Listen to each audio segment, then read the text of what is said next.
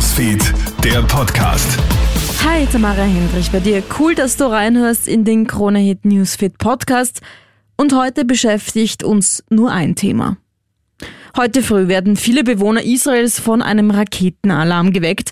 Die islamistische Hamas-Staaten in der Nacht auf heute überraschend mit einer Militäroperation gegen Israel. Bewaffnete Kämpfer aus dem Gazastreifen dringen nach Israel ein. Hunderte Raketen werden abgefeuert.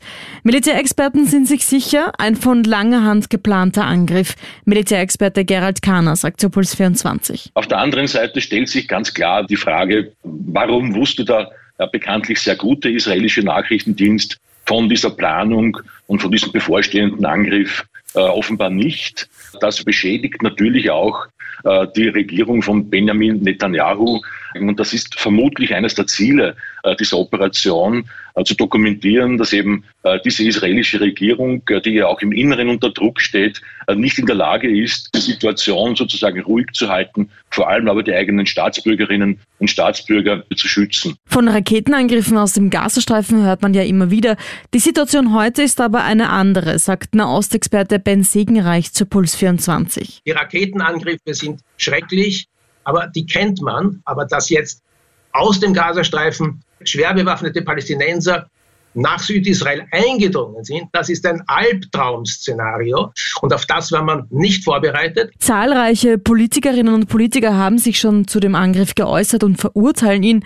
Der Iran hingegen stellt sich auf die Seite der Hamas. Wir beglückwünschen die palästinensischen Kämpfer, so ein Sprecher.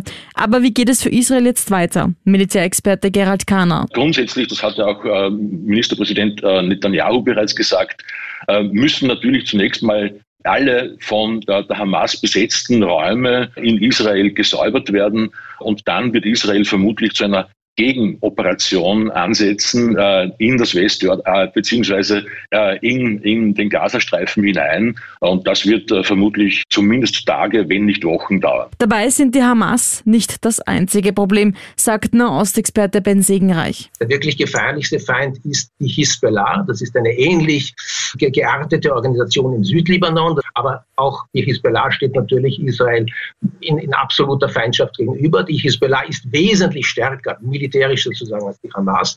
Und man wird auch sehen müssen, wie weit das jetzt eskaliert. Also wenn Israel jetzt harte Gegenschläge gegen die Hamas führt, wie weit solidarisieren sich dann andere? mit der Hamas und schließen sich dem an. Alle Updates zum Krieg in Israel checkst du dir auch online auf KroneHit.at. Danke fürs Einschalten, hab noch ein schönes Wochenende. KroneHit Newsfeed, der Podcast.